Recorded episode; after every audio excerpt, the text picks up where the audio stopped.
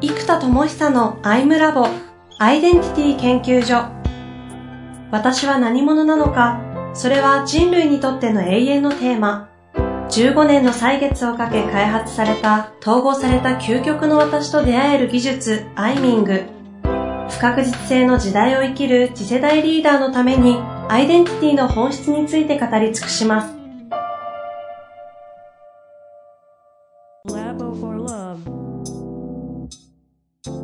こんにちは、遠藤和樹です。生田智久のアイムラボアイデンティティ研究所、えー、本日もよろしくお願いいたします。はい、よろしくお願いします。今日のテーマは何になりますでしょうか、はい、今日はですね、はい、と今までこのアイデンティティをずっと扱ってきた中で、いや、結局何をしてるんだと。いうことを突き詰めて一言化しようとずっと思ったんですね。これだけ広大な研究をして。そうです。要は何が身について何が変わるのか。はい、のずっとずっと問い詰めてた結果、うん、えっ、と、行き着いた一つの表現が、うん、えっ、と、内なる自己の選択能力を高めているんだと。内なる自己の選択能力そうです。つまり私たちにはいろんな自分がいるわけですよね。はい、で、えっと、例えばこう、感情がうっときたとか、不安に思った。そうすると、不安な感情から思考が働いたり、発言をしたり、意思決定をしていれば、実はこの感情的事故を無意識だけど選択してるわけですよ。だけど、ちょっと落ち着いて、ちょっとお腹の方までわーっと落ち着かせて、いやーでも確かに不安だけどな、今人生で何が大事かっていうと、あやっぱたった一回の人生、やっぱ挑戦すべきだよなと思ったら、うんうん、挑戦的な事故を、こう無意識だけど選択していることなんですね。はい。そう不安な事故のままの意思決定と、なんかお腹の方にアクセスして、うん挑戦好きな自分っていうのを選択すると、感じ方も意思決定も全部が違ってるわけですよ。はい、でもこれが、まあ内的ダイバーシティと呼んでいますけど、うんうん、内なる事故がいっぱいあるわけですよ。うんうんうん、で、このいろんな事故のどれが選ばれているかはほとんど無意識なんですね。うん、例えば今リスナーの方が何者としてこれを聞いてるでしょうかってことなんです。無意識なんですよ。ああ、確かに。あえて意識的には意識そうです、ね。そうなんですよ。で、例えば僕もこう話してる時に、はい、ジェネレーターとしての自分だとどうしても発明家っていうのが強いので、うん、こう論理的にすごく説明をしたくなるんですね。なるほど。でもリリーサーって呼んでる、人の可能性開くぞみたいなキャラの方だと、もっとなんかこう、ブワーッとエネルギーがこう、人の可能性が開かれるようなエネルギーであろうとするので、うん、でもこれ、似て非なるものなんですよ。なので、こういうね、内なる自己のどれを選択するのか。で、このアイデンティティっていうものは、なんだな、例えば社長みたいな役職だとしても、はい、無自覚な場合は、ある意味、役職が外側でついてるんだけど、うん、あんまり自覚がない人っているじゃないですか。はい、社会人としての自覚のあるなしみたいな。うんうん、そうすると、実は内的自己としての社会人っていうのが出来上がってないと、うんうん、若いうん、まあ、新卒の若者たちは実は、内なる自己は実は学生気分って呼ばれる学生のまんまなんですよ。でも、現実世界ではもう社会人とレッテルがついてるんだけど、うん、内なる自己の社会人が育ちきっていないので、はい、その社会人としてという選択がうまくできないので、結局学生気分の私から選択が起きてしまうことがあり得ますよみたいな。過去振り返ると、なんかそんなやらかした学生気分の社会人生活を思い返ります、ね、うん、僕もね、若い時いっぱいありましたよ。いっぱいありましたね。20代前半はそうなんです。はい。まあそういう意味で選択。そういえば、ちょっと話が繋がりそうなんで変わっちゃうんですけど、今日いつもと違うアクセサリーをされてますが。そうですね。これはあのー、例のホッピ族の、はい、えー、っと、インディアンのですね、ホッピ族の、えー、っと、ジェネレーターは僕はあの、サンダーバードという、あ、はい、ホッピ族の。そうです、カチナにこう、はい、なんだろうな、象徴させているので、えっ、ー、と、ここのとこですね、ひたすらジェネレーターモードで家でもずーっと作り込んでるので、その時はココペリを。そうです。あの、ココペリはワクワク系というか、ビーイングの方中心なので、はい、今ちょっとロール中心の日々がすごい続いてるから、うんうん、いつもね、こうロール中心になりすぎてしまうから、いつもビーイングを意識できるように、ビーイングの方置いてたんですけど、うんうん、とは言ってもね、ロール君が今もう、バリバリ頑張ってるから、じゃあ、久々にこの子出動させて、ロール組んでいこうと思ってます、ね、なるほど。じゃあ今日は、えっ、ー、と、ジェネレーターじゃないです。ジェネレーターモードってことですね。そうですね。うん。ね、なるほど。ちょっとね、多分いつもより若干落ち着いてるはずです。いや、そんな気がしてますね。まあ、そのうちまた上がってきそうで怖いですが。うん。それも内的ダイバーシティの事故の選択、内的事故の選択にはつながる話、ちょっと違うんですか？いや、つながりますね。えっと、僕の定義でいう真我と呼んでる場所は、うんえっ、と、陰と陽が統合された本当の事故なんですね。はい、陽だけとか陰だけではなくて統合された本当の事故で、うんうん、この中のエネルギー体をビーイングと呼んでいて、うん、陰陽が統合されたエネルギーの、まあ、役割を帯びていたり、能力を司ったりする場所がロールと呼んでいるので、はい、この、まあ、僕の選んだロールを4つ、ビーイングを1つって決めて、うんうん、えー、扱っていくやり方をしますね。はい。そうなってきて今回この内的事故の選択というのはどういう話に展開されていくんですかね。今までも言ってしまえば内的事故の選択の話をしてたのかなという気もしていてですね。そうなんですけど、改めてこれを能力とか力と捉えると、じゃあ一日に何回それをちゃんとやっているのか、とか毎瞬毎瞬この瞬間私が何者かを選択し続けているかっていうと、ほとんど無意識なんですよ。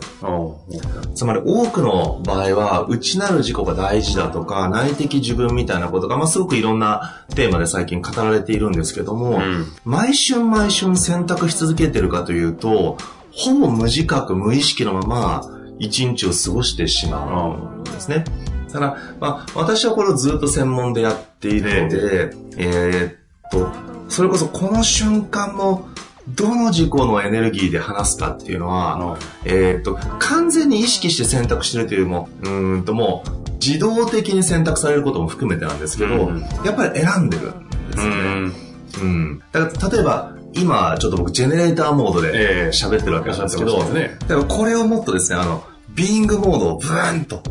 こう、それはやめときましょうかね。例えばね、はい、例えば入れていくと、でそうするとこう、なんだろうな、エネルギーとしてはですね、こう、ブーンと上がってくるわけなんですよ。うんうん、で、上がってくると、うん、なんだろうな、まあ、要は内的事故の選択さえできれば、究極の人生が生きられるみたいな、うん、ちょっとこうパワーが上がってくる表現に変わってきたりしますね。はいはい。でも今日はね、ちょっとね、ジェネレーターボンド大体強いから、いつもとブンとこないけど、でもやっぱり感覚がだいぶ変わってきますね。喋ってても私はそれを、ちょっと、まあ、直接なので感じますが。うん内的自己、そうか、選択、うん、能力っていう捉え方するんですね。そうです。これはどうするんですか、その、え実際にじゃあ、アイデンティティ、ビーイング、ロールが、まあ、明確に見えてきて、うん何を成したいかみたいなビジョンとかも出てきた中で、うん、内的自己の選択力をどう使うかみたいな話ですか、そうそうそう、それをいかに磨くかですね。磨くどうやって磨くんですか？とにかくまず認知が最初に大事ですよね。今この瞬間自分がどの軸を選んでいるのか。うんうん、それがまあ意識的ではなくてほとんど無意識で何かしらから選択されてるわけなんですけど、うんうん、これが例えば感情的な事故なのか、自制的な事故なのかによっても全然意思決定が変わってきてしまうので、はいはい、なんで、大体内側でこう理性的事故とか感情的事故がこう、まあ葛藤してしまいますよね、うん、一般的に。頭ではこうだと思ってるから、感情はこうだと。で、それはまず認知できればいいんですけど、ほとんどは無自覚のまま何かを選択してしまっているので、うんうん、これを本当の本当の本当の事故っていうのが分かったら、その事故を選択し続けるっていうのが鍵なんですよ。そうしないとほとんどですね、あの、ルーレットのように、たまたまその子が出てくる。うんうん、例えばなんか嫌なことがグッとあったら、なんだよってこうちょっとイラッとする自分がいる。そうそう。これ感情で反応してる反応的事故が出てくるので、うんうん、このまま話せばもちろんそういう性格になったり、うん、その自分としての結果を作っていくわけなんですね。うん、で、しかも選択された事故というのは、どんどん事故が想像されていってしまうので、うん、選択された瞬間その経験値が増えていき、その事故がどんどん増強されるという現象が起きるので、結局どの自分をこう選択し続けてるのかっていうのが、まあ、むちゃくちゃ大事だということなんですね。だこれをとにかくしっかりと選択し続ける力というのが、内的自己の選択力というふうに僕は考えてますね。その選択する内的自己というのは、うん生田さんの言葉で言うと、それがロールとかっていうこと。ロールはビンの1個ですね。1個。なもちろん身体的な事故もありますよね。それも含めて事故。全部です、全部です。で例えば、えー、っと、実際役割としてついてる父とか営業マンとか母とか、まあ、いろんなアイデンティティとか役職もありますけど、はい、それも外側からついていても、内側の内的事故が育ってないと、いわゆる自覚がない人っていう状態ってあるじゃないですか。そうすると、外側のレッテルがないとも自覚がないと内的事故が育ってないので、うんうん、選択が難しいんですね。うん、ちゃんと内側の事故がどんな事故がいるかをしっかり認識して自覚を持つ場所はしっかり持っていき、うん、じゃあこれらを、どれを選ぶかをしっかりと、まあ、俯瞰して選んでいくというのが内的自己の選択力ですね。難しそうというか、えっ、ー、と、大事なことは、ここまでね、結構書かれてるような気がするんですけども、うん、じゃあ、どうやって選ぶのかとか、うん、何を選ぶかすらちょっと見えないなという気がしたんですけど、うん。一般的にはですね、おそらく感情的事故と理性的事故が結構強くて、私たちが人生でよく、うん、なんだろう、失敗の原因になりやすいのが感情が暴走したりとか、うん、感情的事故がそのまま無自覚のままバッと出現してくると、まあ、特にネガティブな感情が、ボンと破壊的な行動させたりするので、うんうん、その時にまあ統合された事故とかが分かってる場合、まあこれはまあ分かってる場合っていうのはほとんどこうアイミングとかを経験しないとまず分からないのであれなんですけども、えっと、分かっている場合は、それをちゃんと選択すること。うん、つまり、感情的にボンと出てくる事故に対して、本当の自分はどうしたいんだろうって。本当の自分でじゃあ何者なんだろうどんな自分こそが本当の自分らしい自分なんだろうか。これがちゃんと認知できていれば、それをしっかり選択をしてあげることで、感情的なうわっと来てるんだけど、いや、本当の自分はこういう時に、このまんま感情をそのままぶつけるんじゃなくて、うん、ちゃんと、なんだろうな、その先の目的を考えて、ベストなものを選択するというのが、本当の自分らしい選択だなっていうふうにわかるわけですよね、はいはい。でもこの本当の事故が何なのかを思い出さない限り、うんうん、ほとんどの場合こう感情的にバンと反応が起きてしまうので。確かに選択する基準がないんで選べないから結果ボンって感情出ちゃいますね。うん、そうなんです。なので、その内なる事故にどんな自分がいて、そして本当の本当の自分だと思ってる場所があるのであれば、うんうんうん、その自分であるならばどうするのか、その自分であるならばこの時どういう感覚を持つのか、その自分であるならば何を選択するのか、その自分であるならばどんな価値観を大切にするのか、うん、その自分らしい行動は何なのかっていうのをひたすらこう考えられるかどうかですね。例えば、具体的に言うとどういうイメージですか？何かビジネスとかでちょっとうまくいかなくて、もう最悪とかこう、うん、なんかちょっと嫌な感情がわーっと出た時に、うん、生田さんだったら内的事故の選択をそこでしに行くわけです、ね、そうです、です。どどういう感じなんですか？まず、そういうふうに感じてる自分が一体内なる事故は何なのかっていうのを感じ取るわけですよね。うん、まあ、これちゃんと分かってくるといろいろネーミングができますけど、最初の段階では一回一回それにつけていけばいいんですよ。例えば、こう、あ、もう嫌だ、やめたいと思ってる自分が内側にいますと。じゃあ、その自分名付けるとすると何て呼べますかっていうと、例えば、うん、もう投げ出したくなってるから投げ出し君みたいな自分がまずいますと。だけど、投げ出していいんだったらそもそも葛藤しないわけですよね。確かに。つまり、あ、もうやめたいとか投げ出したいっていう表現じゃなくて、あ、やめましたってなるわけです。うんうん、つまり、やめましたってなってないってことは、投げ出したいけど投げ出せないんだよっていう、自分がいるから投げ出したいっていう表現になるので、投げ出し君がいるということは、反対側に本当はどうか違うことを思ってる事故が隠れてるわけですよね。なるほど。じゃあ、本当はどうしたいんだろうって考えた時には、いやーまあでもそういうことをいろいろ乗り越えて、最後までやりきる人でありたいと思ってるわけですよ。そうすると、じゃあこっちはやりきりくんなわけですよ。そうすると、このやりきりくんが本当の自分だと思ってるんだけど、うんうんうん、この時には感情がぐらっときたから、投げ出しくんが強く出てくる。はい、そうするとこの投げ出しくんが意思決定権を内側で持っていると、もう嫌だ、やめちまえみたいな。投げ出すなもう、もう分かってやめちゃえみたいになるんだけど、でもお腹の底では、ちょっと待て、投げ出しくんそのままいっちゃいかみたいな気持ちがある。なるほどね。あるんだけど、この子は暴走してコントロールつかないと、もういいやってやって出ちゃう時ありますよね。はいはい、でこの時もし本当の自分っていうのがやりきりくんの方が強かったら、うんうん、それをしっかり選択するというのが鍵ですよね。そう、うん、今のケースってじゃあやりきりくんの方が自分っぽい、うん、本当の自分っぽいってなっ、うん、でもすでに感情はもう投げ出したいってなってるわけじゃないですか。うん、けど、待てよと。そこの裏にある、あ、やりきりくん的に見ると、うん、これ、これどうするんですか？やりきりくん的に見ると、確かに投げ出したいわけではないなと。うん。だから頑張ろうみたいな話なんですか？選択する場合そうですね。本当の、例えばそのプロジェクトがどれだけ重要かにもよるわけですよ、まあ、自分の人生の中で。はい、その中でただ本当の自分はここでやりきれる自分でありたいと思っていたり、うんうん、やりきるならば、そのやりきり君が例えば出てきたとすると、うんうん、何をこういう時大事にするんだ。うんうん、感情的に投げ出すことよりも、ミッションとして大事なことを選択するみたいな、アイデンティティによって価値観がこう選択されていくので、うん、そこを選択していくと、じゃあ、これは確かに感情的なもういっぱいいっぱいになってるけれども、使命として大事なことを選択するんだっていうのが今一番強ければ、それをちゃんと選択できれば自分らしい選択になりますよね。で、これが内的事故のまあ選択という概念ですけども、まあ、これもちょっとね、いろいろと混乱するんだけど、ここで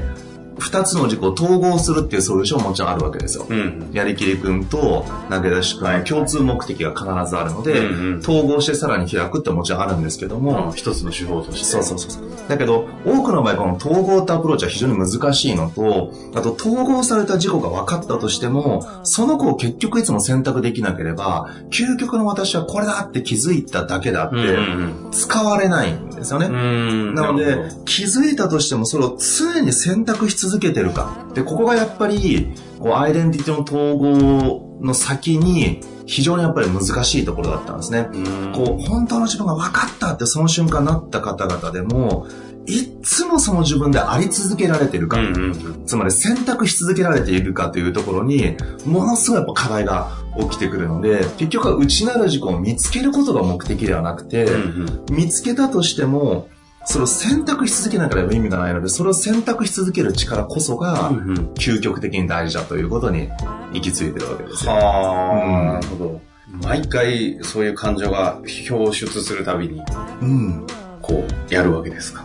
もちろん感情的自己選択をするのもありですよね。例えばこれはイラッときたから、そのまま出そうという選択ももちろんできます。だけどこれを他のことでやろうという選択もできるわけで、感情を出しちゃいけないわけではなくて、無意識だけで今感情的自己が選ばれてこのまま出ていくなっていうのが一回分かれば、俯瞰して選択をすることができるわけなんですよね。なるほど。うん、そうなってくると、今回の回ではですね、うん、内的自己の選択力というものがあり、うん、それが大事そうだというのも分かり、うん、どういうふうに選択しているかもなんとなく分かってきたんですが、うん、この話はなんか他に続きそうな気がするんですけども、うん、ここからどういうふうな話にこう基本的には内なる事項を選択したことで価値観が決まっていくわけなんですね。はいはい、でこれはアイデンティティによって価値観が、えー、制約されると言ってもいいので、この価値観に入っていき、そこからまあ、ある特定の判断軸、意思決定になっていくので、うんうん、まあ、この辺の流れをこう、まあ、マインドとアイデンティティについての流れを、ここからもっと理解できる流れができるといいなと思ってますね。なるほど。うん。次回のお話は、この話を起点に、どんな感じの話があるんですか？ね次回はですね、はい、観点と視点の違いについて、観点とやっていきたいと思ってます。観点と視点で違うっていう前提ですよね。二つに分けるってことは。そうなんですよ。これは内的事故の選択とは関係性があるんですか？関係あります。内的事故を選択した時に生まれるのが観点で、ほうほうアイデンティティが関係ないのが視点です。ほう、なるほど。うん、次楽しみですね。そうですね。では、あの、一旦今日はここまでに終わりたいと思いますが、うん、次回は内的事故の選択の次ということで、観点としての違いみたいなところをお話しいただけたらなと思います。そうですね。はい。本日もありがとうございました。はい、ありがとうございます。